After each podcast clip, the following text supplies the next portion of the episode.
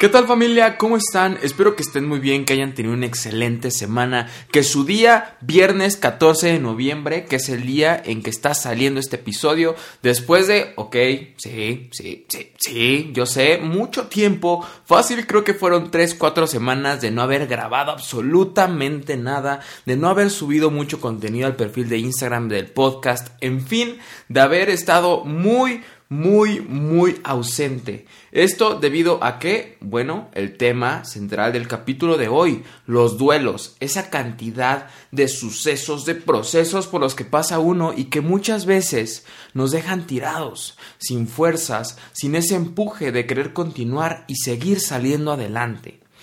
Pero antes de entrar de lleno en el tema de este capítulo, quizá muchos de ustedes son nuevos en esto a lo que yo le llamo la familia. Y sí, estamos comenzando la temporada 2, capítulo 1 de este podcast, porque pues sí lo dejé mucho en stand-by, pero hoy regresamos. Si es así, si eres nuevo en este, en este podcast, perdón, quiero que se sientan bienvenidos. En estos capítulos lo que yo hago es platicarles acerca de mi verdad ante la vida, cómo en lo que he vivido a través de los putazos y abrazos de ella he aprendido a sobrellevar distintas situaciones, a conocerme a mí mismo, a quererme, a cuestionarme, a regañarme y también, por supuesto, que a valorarme. Espero de todo corazón que te puedas sentir como en casa en estos minutos de podcast y que al terminarlos puedas aplicar una que otra palabra en tu vida eso es a lo que yo planeo llegar en cada una de mis palabras hacia ustedes. Quiero hacer un pequeño paréntesis en, esta parte. Es algo curioso porque hace dos semanas volví a encontrarme con una amiga que tenía alrededor, alrededor de 3, 4 años de no ver. Emily, te mando un abrazo muy grande porque yo sé que estás escuchando este capítulo, porque te voy a forzar a escucharlo. Pero bueno, mientras nos poníamos al corriente con lo que cada uno de nosotros había hecho en a, lo largo de todos estos años, salió el tema del podcast. Me dijo que cuando le toca hacer estancia en un país por X cantidad de días, ah, bueno, cierto, cierto, es sobrecargo para, para, para que ustedes entren en, en contexto. Y bueno, se ha puesto a escuchar los capítulos del podcast, a lo que me sacó en verdad mucho de onda porque yo nunca imaginé que, que ella escucharía los capítulos. Es más, ni siquiera sabía que ella tenía conocimiento alguno de que yo hacía podcast. Pero bueno, ese es un pequeño paréntesis. Ahora sí, viene lo bueno. Para este capítulo 7 me ayudaron un par de personas que abrieron su mente y su corazón, no solamente a mí, sino también a ustedes, contándonos una historia en la que vivieron un duelo, una situación en particular que los hizo cambiar, que los hizo aprender a ver la vida de una manera completamente diferente y muy importante también a que nuestros problemas, por más difíciles que sean, de ellos podemos salir adelante. Sí, quizás salgamos a la mitad, medio deshechos, con pocas fuerzas, pero de que se sale, se sale, y con la frente muy en alto. Ahora, la primera historia nos la comparte una persona súper, súper especial, muy risueña, una bailarina increíble y su nombre es Jun. Y esto fue lo que nos escribió. Les voy a platicar un poco sobre las relaciones tóxicas, y es que mucha gente lo toma tan a la ligera que anhelan tenerla, pues ¿cuántos de nosotros no nos hemos topado con memes de Facebook que nos han parecido graciosos acerca del tema? Y la verdad es que vivirlo es algo tan diferente y doloroso que estoy segura a alguien le servirá escuchar esto. Sé que somos muchos quienes contaremos un duelo, así que no entraré mucho en detalle, pero contaré lo necesario para que puedan entender todo el contexto. Viví una relación tóxica de casi tres años. Claro que no todo el tiempo fue así, los primeros meses fue un sueño, viví cosas muy lindas y además era mi primer novio, entonces sumen toda la emoción de tenerlo conmigo. Tiempo después me di cuenta de que le tiraba la onda a dos amigas mías. Obviamente me enojé, pero no con él, con mis amigas. Sí, sentí rencor hacia él y claro que discutimos, pero tiempo después lo dejé pasar. Esto, como era de esperarse, volvió a suceder. Entré a la preparatoria y todo había subido de nivel. No podía ir arreglada, tener amigos o siquiera salir con mi mejor amiga. Poco a poco quería tener el control sobre mí y todo lo que yo hiciera. Podía entrar a mis redes sociales y WhatsApp. Llegó un punto en el que iba a mi escuela solo para vigilarme. Terminé perdiendo muchas amistades importantes. De hecho, era de los que le pegaban a la pared cuando se enojaban o hasta me llegó a jalonear. Ya no quería estar con él, le pedía consejos a todo mundo y todos me decían lo mismo, termínalo. Pero por alguna razón no podía y era súper frustrante porque de verdad no quería seguir, pero tampoco podía alejarme. Entonces llegó el día en que descubrí que había decidido irse de vacaciones con una chava, pero ya no me dolió. Ese día tomé la iniciativa y terminé con él, sintiendo un gran peso fuera de mis hombros. Claro, de, claro que después me seguía buscando, pero jamás volví a cruzar palabras con él. Conocí personas nuevas, salí con nuevos chicos y poco a poco sané. Estuve en consultas con una psicóloga que me ayudó muchísimo y con el tiempo supe qué exigir, qué soportar y lo más importante, que no quería volver a vivir. No ha sido fácil volver a la normalidad. En el tema de noviazgo, pues aun cuando pasan ciertas circunstancias me he encontrado a la defensiva, pero con todo y esto, quiero decirles que las primeras señales, o que a las primeras señales más bien, se vayan. No se esperen a que las cosas más graves ocurran. Nunca olvides tu valor, pero sobre todo, no teman a estar solos, porque no lo están. Todos tenemos a alguien que nos ama. Ábrete a tus padres, hermanos o alguien de confianza. Recuerda que tú le enseñas a la gente cómo tratarte. Wow. Ella mencionó algo que es muy importante y creo que muchos hemos tenido algún concepto un poco o algún momento un poco de vista que no es correcto acerca de ello. ¿A qué me refiero? A la terapia.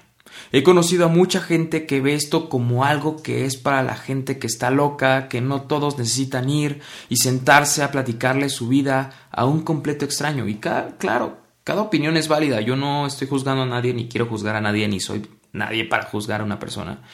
Pero yo creo que la terapia puede ser para todos. En algún momento tenemos que ir a terapia para conocernos a nosotros mismos.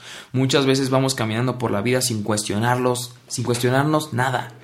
Porque hacemos lo que hacemos, por qué creemos en lo que creemos, en verdad me gusta lo que estoy haciendo. Es muy importante que en algún momento podamos encontrar esas respuestas. Y ahora sí, tocando el punto que para mí es el principal de lo que nos ha contado Yun, las relaciones tóxicas. Creo que todos en algún momento nos hemos encontrado en una situación así. Los celos, las inseguridades, esos mensajes en los que dices, ¿dónde estás? No te creo, mándame tu ubicación en tiempo real. Amor, voy a salir con mis amigos. Ay, está bien, amor. ¿A dónde vamos a ir? No vamos a ir juntos, te quedas. ¿Por qué le hablaste esa vieja? Seguramente así le dices a todas. Todas... Hey, tranquilos, tranquilos, muchachos ahí sí. es que aquí está mi hermano y su novia. El, el punto es que todas esas cosas que yo sé que las digo en broma, pero que en serio, como lo dice Jun, vivirlas es un pedo. Es difícil porque ya es algo que duele, es algo con lo que amaneces y duermes y que muchas veces intentamos soltar a esa persona, pero nos tiene tan prensados a ella que nos hace engañarnos a nosotros mismos y hacernos pensar, no, seguramente va a cambiar. Creo que yo fui quien lo hizo, la hizo enojar. Mejor esta noche no salgo, ¿qué tal y se molesta conmigo? Aquí es donde yo quiero darles un pequeñísimo mensaje. Y curiosamente publiqué ayer una frase que me gustó mucho en mi Instagram que decía, quien te quiere, no te chinga.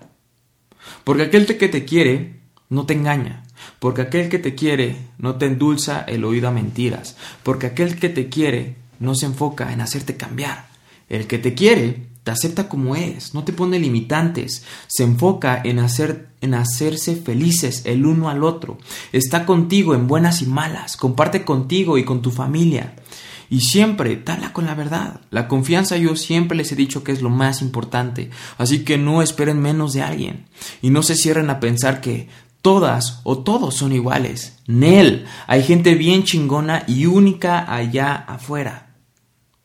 Es cuestión de paciencia. Primero enfóquense en ustedes, en quererse, en valorarse, que el amor propio siempre irá primero. Claro, sin caer en un egoísmo. La segunda historia es una que nos cuenta Mariana.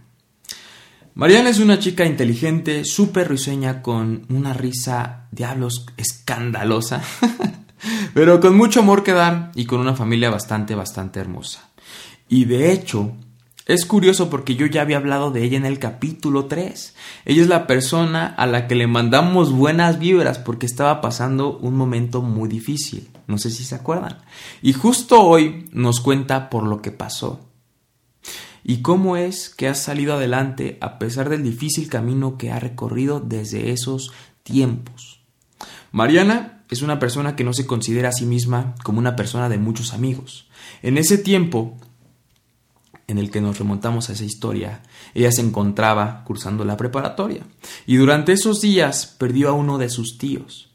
Triste y con muchos sentimientos encontrados, entró un día al baño de su escuela a sacar todas esas lágrimas que pedían por salir a gritos, y en eso llegó una niña de nombre Citlali, a la que nunca en su vida le había hablado, claro que la había visto, pero nunca la había hablado. Citlali se acerca a Mariana y le pregunta Oye, ¿estás bien? Mariana no dijo absolutamente nada y la chica simplemente la abrazó. Mariana describe ese abrazo como uno muy sincero, que a pesar de no conocerse, le supo a verdadero aprecio, un aprecio que perduró por muchos, muchos años. Desde ese momento se volvieron muy unidas, salían muy seguido, convivían con sus familias, en fin, se volvieron las amigas inseparables. Es importante mencionar que Citlali tenía muchos problemas en casa, sus padres estaban separados, entre su familia no había mucho amor. Todo lo contrario al hogar de Mariana.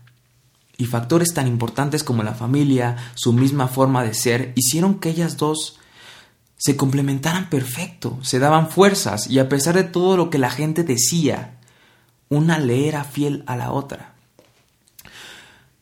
Citlali, no una, ni dos, varias veces se intentó quitar la vida y cada vez que estaba a punto de hacerlo le hablaba Mariana y ella como fiel compañera que ya era de ella de vida, la hacía entrar en razón. Hubo un tiempo en que Mariana habló con su propia familia para que Citlali viviera en su casa. Y en realidad, a como me lo cuenta, ella ya era su familia y todos la veían así. Desafortunadamente, cada una tomó un camino distinto al entrar a la universidad. Cada quien comenzó a tener sus amistades y se dejaron de hablar. Aquí haciendo un pequeño paréntesis y algo que me, que me puso a pensar demasiado es como lo que quiero decir, hacer aquí es que en cuestión a la distancia, creo que a muchos de nosotros, porque me incluyo, a pesar de muchas veces distanciarte de esa gente que quieres, sabes que están y estarán siempre el uno para el otro, porque la amistad está ahí y no se va. Regresando, un miércoles de hace poco menos de cuatro meses, Mariana recibe un mensaje de esta Citlali diciéndole que la quería mucho, que siempre iba a estar con ella. El viernes de esa misma semana recibió un mensaje de una de sus amigas diciéndole Citlali se suicidó. Una parte de ella no lo quería creer. Comenzó a decirse a sí misma que eso no podía ser posible porque todas aquellas veces que ella estuvo a punto de hacerlo, la buscaba. ¿Qué era lo que había cambiado esa vez. Y lo que me pregunto yo es si acaso Mariana había sido su medicina por un largo tiempo, pero que al final sí hizo su vida más llevadera dándole amor y amistad, pero que sin duda ese final era algo que Citlali ya había escrito.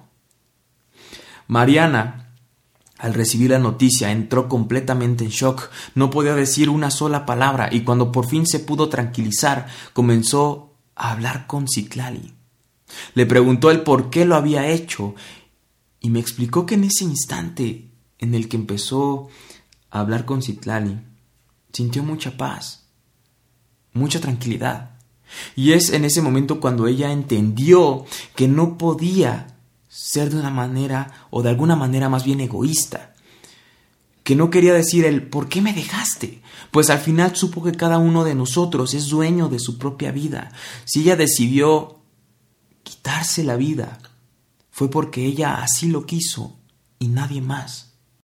Lo difícil de esto es que hay preguntas que se quedan sin responder, pero ahí es cuando a nosotros nos corresponde entender que no siempre debe haber una respuesta para todos, aferrarnos a la idea de que para todo hay un porqué, aunque lo haya, muchas veces nos mantiene intranquilos, no nos permite seguir adelante. ¿Y de qué sirve estancarnos en algo que no le hará ninguna diferencia en nuestra vida?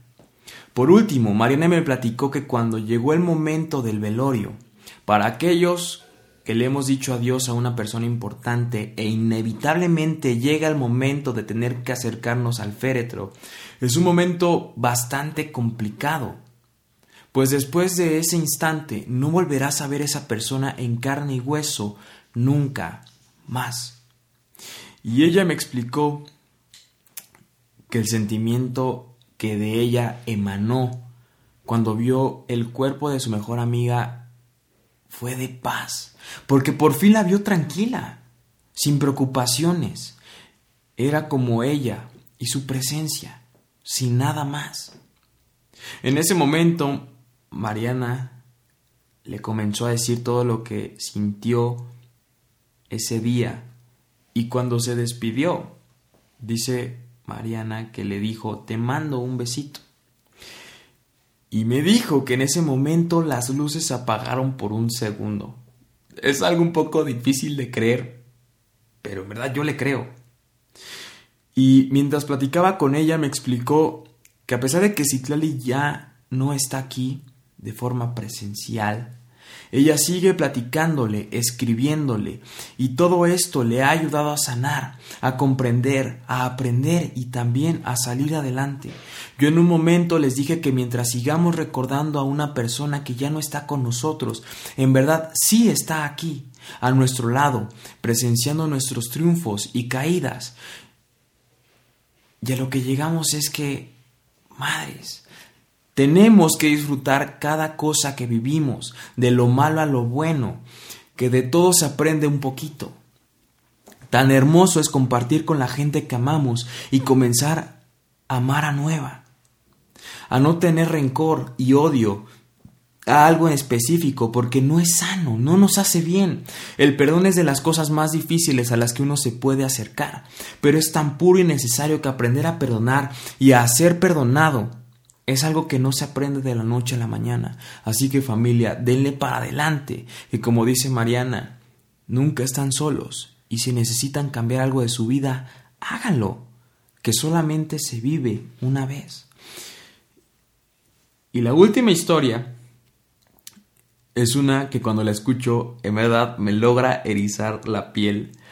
Como cuando ves pasar a la chica que te gusta por el pasillo porque es tan impactante tan única, tan real, que por más que la escuchas, por más que ves a esa chica, no te cansas de hacerlo. Esta historia viene de parte de mi amigo, mi hermano Johansi. Un chavo con un corazón enorme, inteligente, súper relajado, no toma, no fuma, niñas si quieren informes conmigo. No, en verdad es un gran amigo, más que mi hermano es mi brother. ok, ya. La historia que nos comparte Johan es acerca de un miembro de su familia, un ser bien especial, lleno de luz y amor para regalar a montones. Su nombre es Jonander, mejor conocido como el buen Johnny, un adolescente que tiene consigo una enfermedad que se llama síndrome de Robinov. Apuesto a que muchos de ustedes nunca habían escuchado de este síndrome, puesto que es muy raro. Se caracteriza por el acortamiento de extremidades, anomalías en la cabeza cara y hasta la fecha se desconoce la prevalencia exacta. Dentro de lo que nos platica Johan, es como su hermano ha sido un elemento importante en su vida, pero sin duda ha sido un proceso largo, un proceso difícil. Una persona con síndrome de Robinov se caracteriza por presentar convulsiones frecuentes denominadas tónico-crónicas. Una convulsión tónico-crónica es aquella que puede hacer que una persona grite, pierda el conocimiento, se caiga al piso, tenga rigidez o espasmos musculares y así yo podría seguir y seguir. Jonander es sin duda un chico que necesita de muchos cuidados, pero sobre todo, sobre todo, muchísimo amor. Es por eso que antes de continuar, quiero decirle a mi amigo, mi hermano y a su familia que en verdad de corazón los felicito. Se necesita de mucho coraje y amor para salir adelante como ustedes lo han hecho. Porque he tenido la oportunidad de convivir con ustedes y siempre me hacen sentir parte de su familia. De todo corazón, felicidades. Y cuando Johan me platicaba de todo esto, me comenzaba a imaginar todas las posibles situaciones en las que mi hermano y su familia se han visto envueltos, y me contó un par de ellas. Pasamos los tres años de preparatoria juntos y recuerdo que de vez en cuando Johan andaba con mucho sueño y de repente no llegaba a ir y después me platicaba que era por su hermanito, que en la madrugada llegaba a despertarse y que se volviese a dormir era todo un tema y porque no podía respirar bien y tenían que estar al pendiente de que al volver a dormir no estuviese o más bien estuviese todo en orden otra situación difícil que le ha tocado pasar es que hace alrededor de dos meses le dio una serie de crisis muy fuertes. Cuando esto sucede necesitan una medicina que es difícil de encontrar y sin duda Johnny debe tomar. Las convulsiones duraron varias horas y mientras esto sucedía Johan tuvo que ir y recorrer gran parte de la ciudad para encontrar las medicinas y gracias a Dios se logró. Lo que quiero es que imaginen el duelo de cuán difícil ha de ser pasar por situaciones así, situaciones a las que uno no está acostumbrado y que sin duda alguna, si un día nos tocara presenciar, muy probablemente no sabríamos cómo reaccionar. La última situación que Johan nos platicó es cómo reacciona la gente cuando ve a su hermano. Aquí quiero hacer un paréntesis en donde les voy a expresar mi inconformidad ante esta situación se me van a salir un par de palabras malas, pero, pero es que en verdad me hierve la sangre. Es que es bien pinche triste saber y haber presenciado muchas veces la crueldad de la gente. ¿A qué me refiero? Yo sé que muchas veces no estamos preparados o acostumbrados a convivir con un ángel que tiene alguna clase de síndrome. Confieso que la primera vez que yo conocí a Johnny no supe cómo reaccionar. Pero eso, es que, es que eso es de lo más normal, pues fue la primera vez que tuve el placer de interactuar con uno de estos ángeles. Pero lo que sí está mal es ser una, y disculpen por la palabra, una mierda. He tenido en muchas ocasiones la triste fortuna de observar cómo la gente trata a todos estos ángeles, los miran horribles, se ríen de ellos, hablan a sus espaldas y a toda esa gente, en serio, sé que va a escuchar y se va a escuchar muy mal, pero le tengo mucha, mucha lástima, porque se están perdiendo que un ser de ese calibre les ponga sabor a sus vidas. Y para esto, yo les tengo una historia. Hace alrededor de un mes y medio, Johan me hizo la invitación a un evento que se llama el Yepa Fest. La gente, bueno, en este evento, dentro de este evento, hay juegos, comida, talleres. La gente se ofrece como voluntarios para ir a disfrutar de un día lleno de emociones.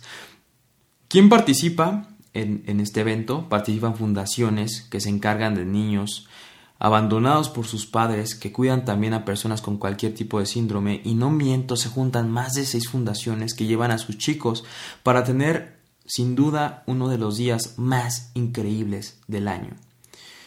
Y vaya que también nos regalan a nosotros un día increíble.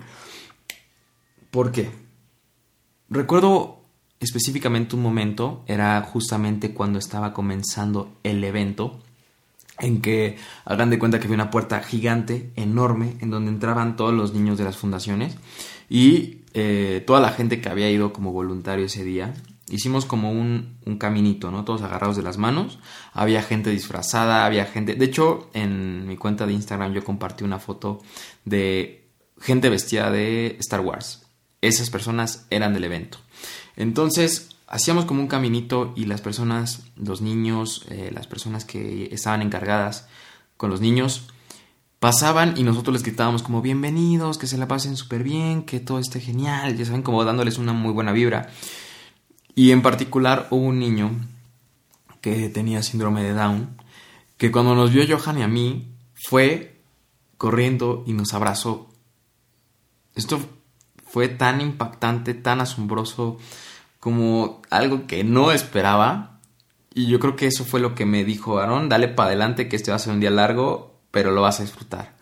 Entonces igual hubo un momento en el que entró, yo me acuerdo que entró un niño en silla de ruedas y la mamá, Johan, volteó a ver a, a su mamá. Y su mamá le hizo así como de que le encantó ese niño porque Johan me explicó que su mamá tuvo un hermano que falleció por la enfermedad que tenía este chico. Entonces cuando su mamá vio a este niño, le encantó, se imaginó a su hermano y en ese momento Johan dijo, güey, quiero llorar. Y yo así como de, güey, no llores porque yo voy a llorar contigo, cabrón. Entonces fue una bomba de sentimientos, fue una bomba de emociones muy lindas. Y de hecho también publiqué yo una historia en donde hagan de cuenta que estábamos, en, eran como pequeñas, ¿cómo decirlo? Como stands. Y yo estaba jugando boliche con los niños junto con Johan. Su mamá de Johan estaba pintando con otros niños y hagan de cuenta que en un momento me habla Johan y me dice, oye Aaron, hay una niña que quiere que pintes con ella. Yo así como de, uy, pues quién o qué. y me lleva a la mesa y era una niña súper especial. O sea, desde que yo me sentaba al lado de ella, me dijo que pintara y que estuviera con ella y que me decía, no, que el color rojo y que el color verde. Y aunque no combinara, me decía, échale color verde a su cara y que no sé qué. Entonces, súper divertidos. Allá andábamos echándole ganas. De hecho, tengo fotografías. Las voy a subir el día de mañana. Bueno, o más bien hoy viernes para, para los que la estén escuchando hoy. Y no, nos hicieron hizo ese momento un momento súper especial. Me hizo entender y valorar muchas de las cosas que hoy vivo. Que a veces nuestros problemas los hacemos bien grandes y cuando volteamos a ver al mundo decimos, no, no me voy a quejar, no voy a ser así. Y a lo que quiero llegar como conclusión de esta historia que nos ha contado Johan y la pequeñita que yo les conté es que todos y cada uno de nosotros somos sumamente valiosos sin importar nuestra situación física, sin importar nuestra situación económica. Por el simple hecho de estar en esta vida, cada uno de nosotros ya está viviendo un duelo y siendo los protagonistas de nuestras propias vidas. No juzguen a una persona por lo que sus ojos pueden apenas alcanzar a ver. Muchas veces nos hacemos ideas equivocadas sobre una persona sin siquiera conocer su situación. Así que familia, pues espero, espero de todo corazón que les haya gustado este su primer capítulo de la segunda temporada.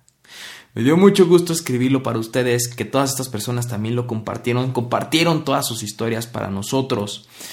Me da mucho gusto ser, de alguna manera, la voz de muchas historias, que ustedes también las escuchen, que, que quizá muchas veces nosotros podemos estar pasando por algo muy similar y nos ayudan, nos ayudan todas estas palabras a sensibilizarnos, a pensar un poco más allá de lo que estamos viviendo. Familia, les mando chingos de besos, chingos de abrazos y hasta el siguiente episodio.